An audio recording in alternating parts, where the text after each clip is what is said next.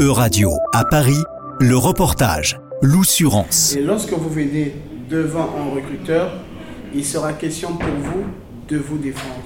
Dans une ancienne salle de cours de l'université Sorbonne Nouvelle à Sancier, dans le 5e arrondissement, un atelier pitché son projet est organisé par Metishima, une association qui accompagne les personnes exilées dans leur insertion socio-professionnelle en France.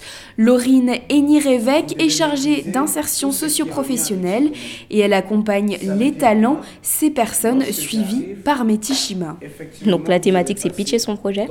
Donc du coup souvent ils vont en entretien, mais ils sont stressés, ils savent pas comment gérer le stress, ils savent pas comment euh, la question fatidique, présentez-nous votre projet professionnel, où là c'est un peu compliqué d'expliquer en cinq minutes son projet. Donc on explique euh, comment on fait pour pouvoir pitcher un projet, qu'est-ce qui est important de mettre dans, dans, dans, le pitch, tout simplement. Et là, on les met après en mise en situation. Ce qui les permet déjà de, un, se confronter à euh, ben, la réalité et euh, pas se sentir en confiance parce que nous, on les accompagne. Donc, si on fait l'entretien avec eux, ils sont peut-être relax. Alors que si là, ils sont face à un autre interlocuteur, forcément, ils sont en condition, ils pourront travailler sur tout ça. Le but, c'est pas juste de les mettre en situation et bye bye, non. On les donne des conseils, on les remet des fiches à la fin de cet atelier-là, qui les permet de continuer à s'exercer. Des ateliers de sophrologie et de création de CV sont également proposés. Le public accompagné par Metishima est varié. Là, l'année dernière, on a recensé plus de 66 nationalités. Donc du coup, c'est un public assez varié, mais aussi avec beaucoup de niveaux. Donc il y en a avec des infrabacs, suprabacs ou bac tout simplement.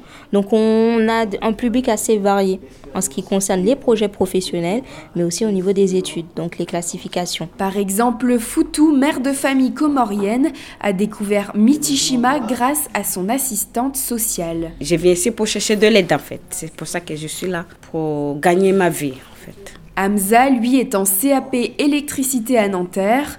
Ce Burkinabé, arrivé en France il y a 4 ans, participe également à l'atelier puisqu'il souhaite bientôt décrocher une alternance. Il faut que j'ai une vie meilleure. Donc il faut travailler, il faut avoir un boulot stable.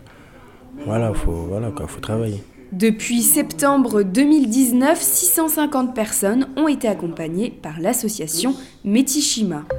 C'était un reportage de radio à Paris à retrouver sur euradio.fr.